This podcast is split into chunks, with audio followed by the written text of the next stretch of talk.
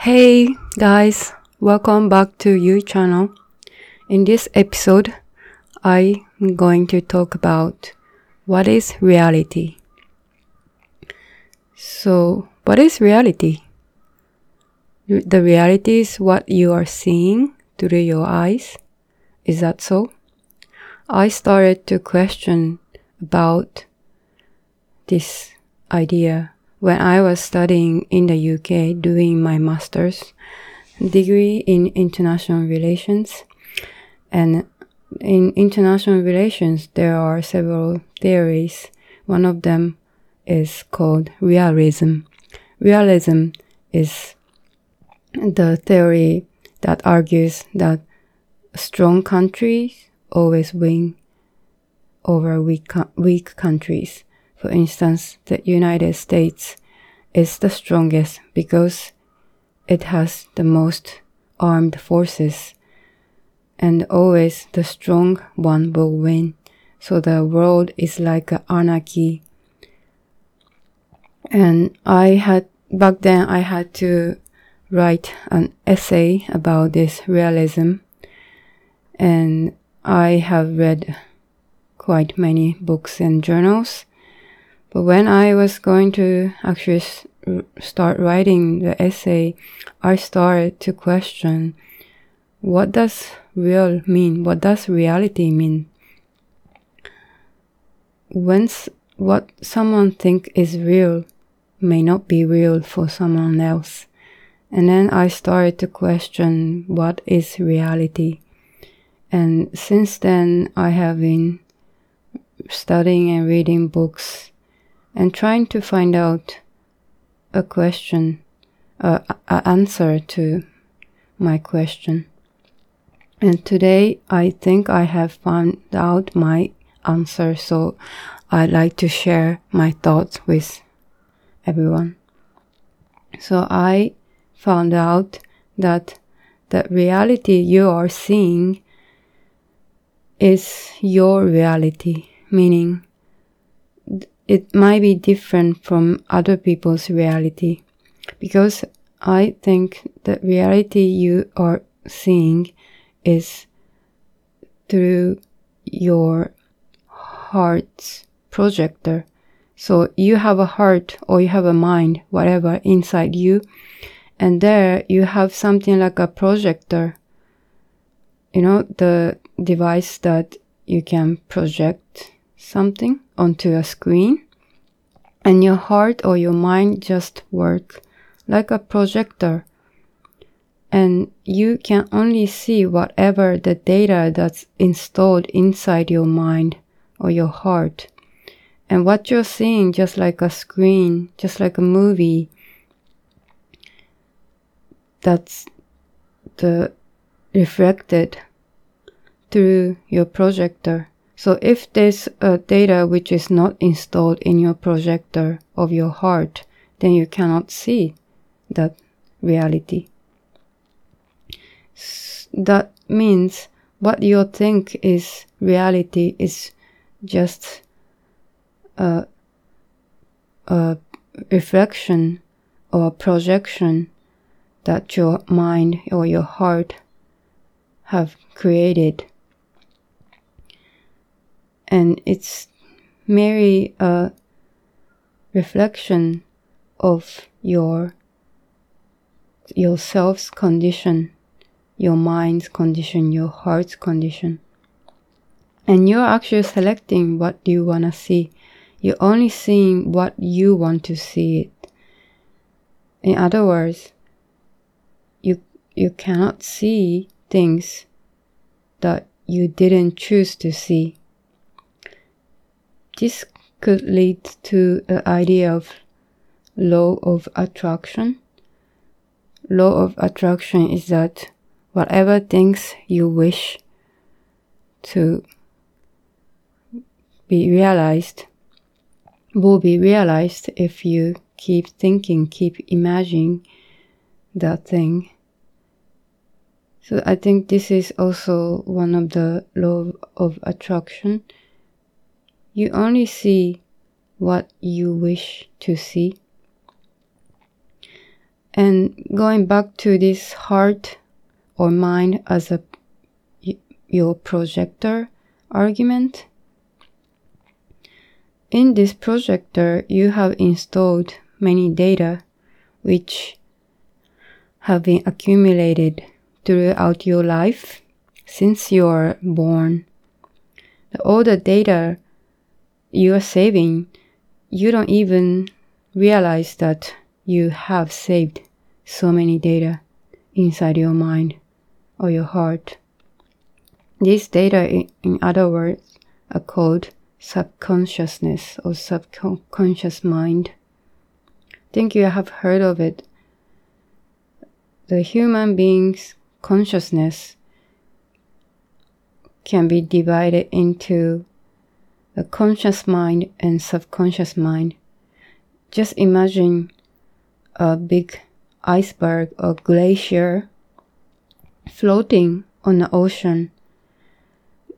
What's outside of the ocean is just a tip of the glacier, which is conscious mind. But 95% of your consciousness is subconscious mind, which is under the ocean, which you can't see. You can't even recognize the existence. But you do have subconscious mind. And it, it's the subconscious mind that affect the projector, what you see, what you project onto the screen of your reality. And I have done a little bit of research about this subconscious mind. So, this subconscious mind is made when you repeat your inputs in using your conscious mind. When you repeat something so many times, it reaches your subconscious mind and it will be embed, embedded in your subconscious mind.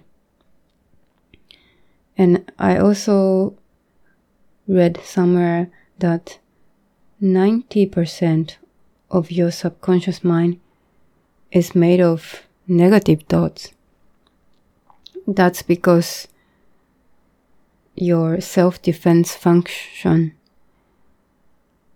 Because you want to defend yourself when negative things happen so that you don't get shocked that much. And that's why your subconscious mind is mostly negative mind.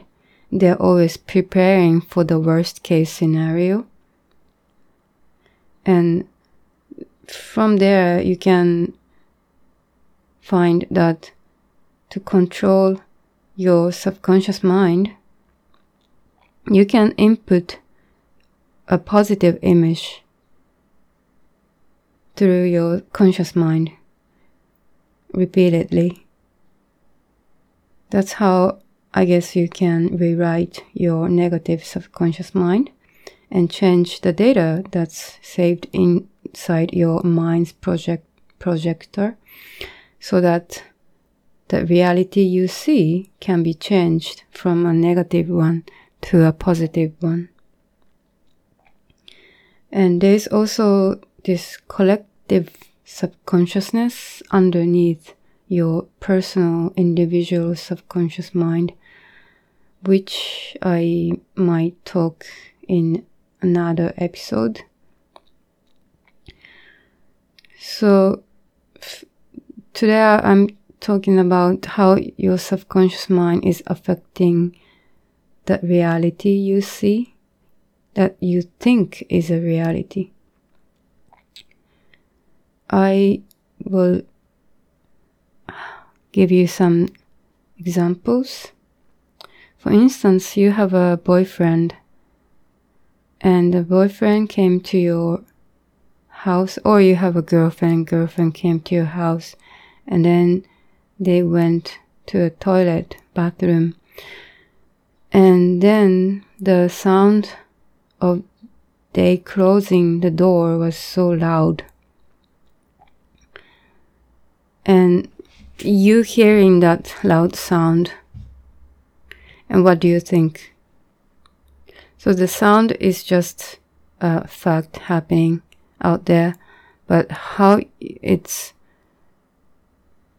being seen by you is up to your projector, your subconscious mind that's inside you.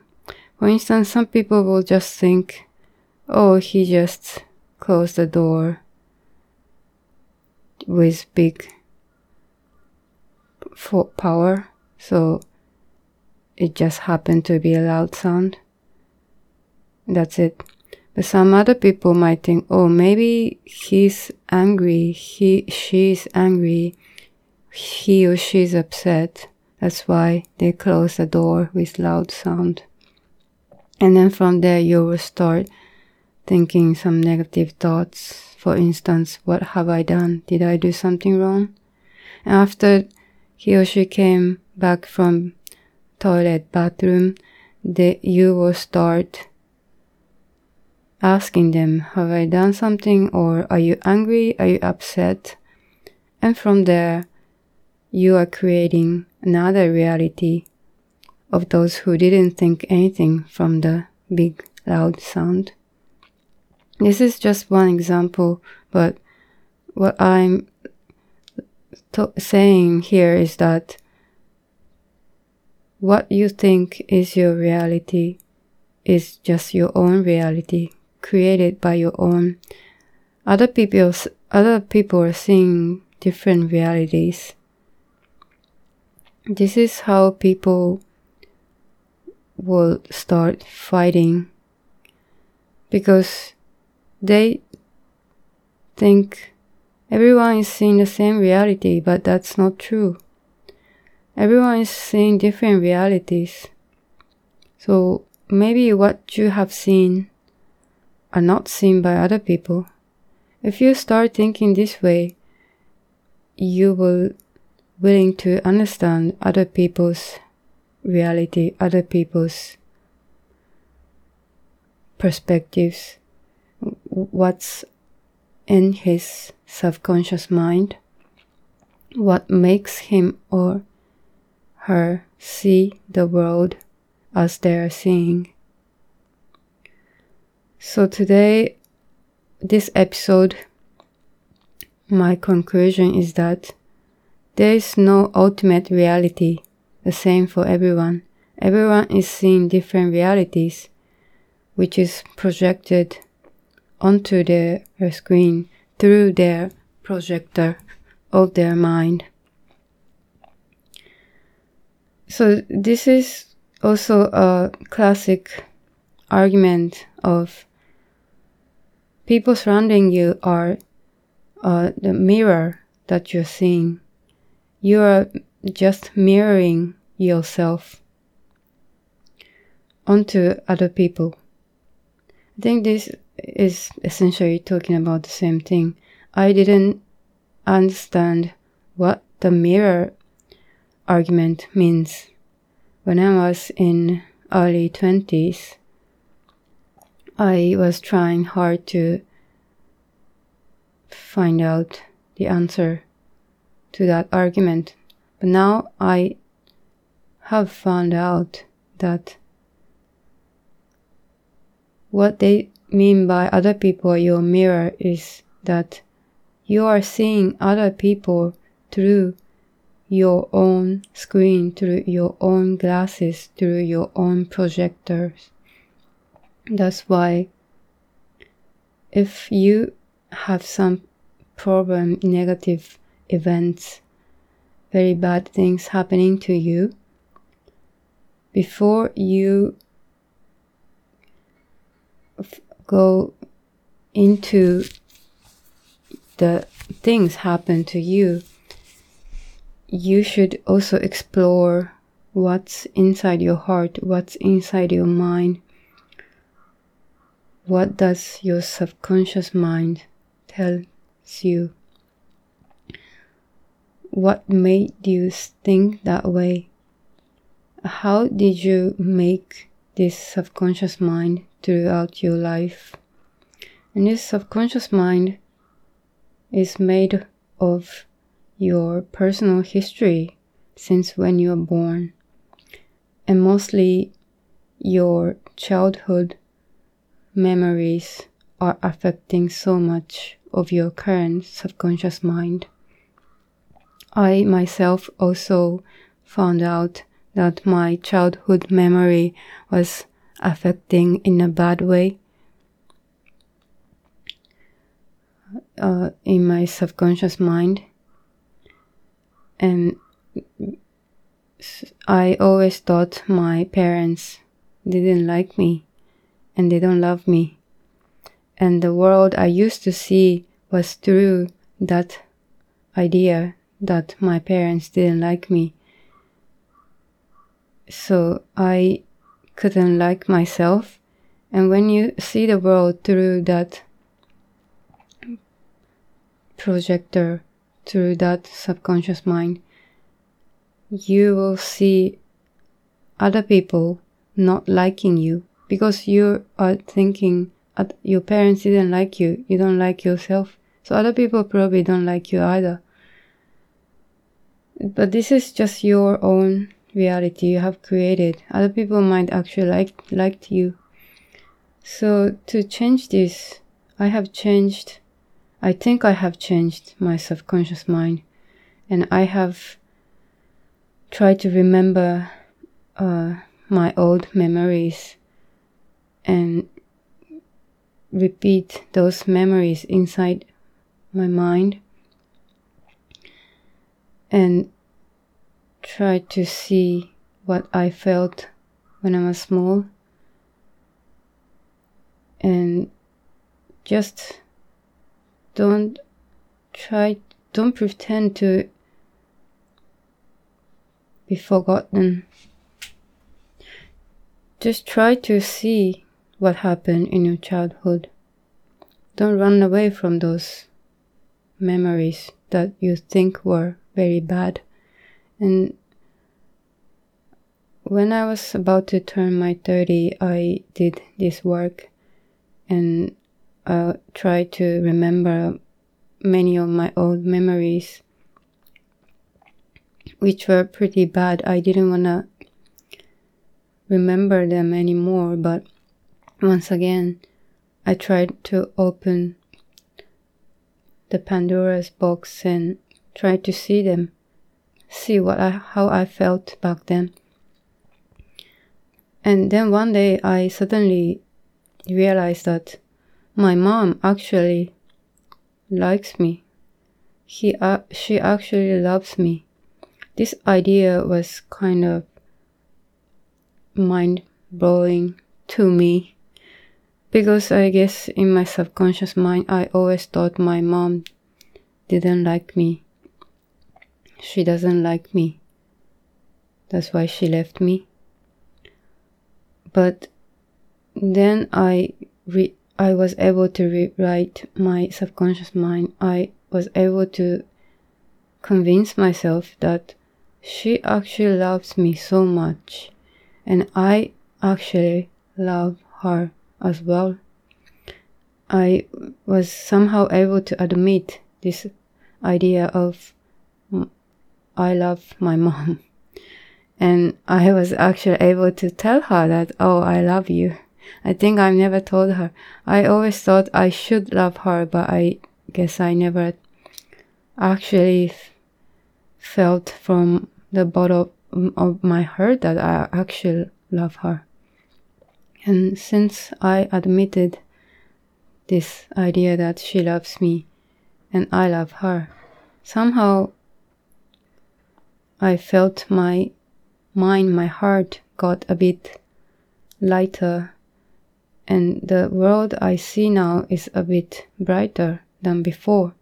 I was able to admit that I also love myself.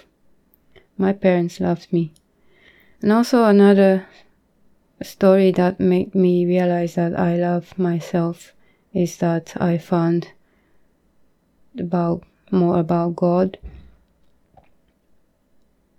And now I think God exists and God loves me so much. It's an unconditional love. Usually, the love parents give you tend to be conditional love. They love you only when you do this, only when you do that. If you didn't do this, they wouldn't love you. But the love from God is unconditional love. Whatever you do, God loves you. Your own existence deserves to be loved.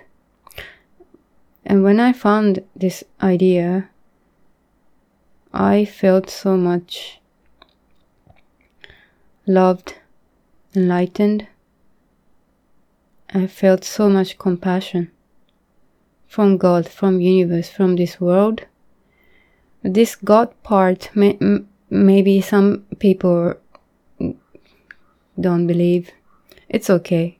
Don't have to believe in God altogether. Here I'm just saying, whenever you think this world sucks, this world is full of negative events, go back to yourself. Look inside yourself, your mind. What's there? Some some data you have stored long, long time ago, and you don't you don't even remember it.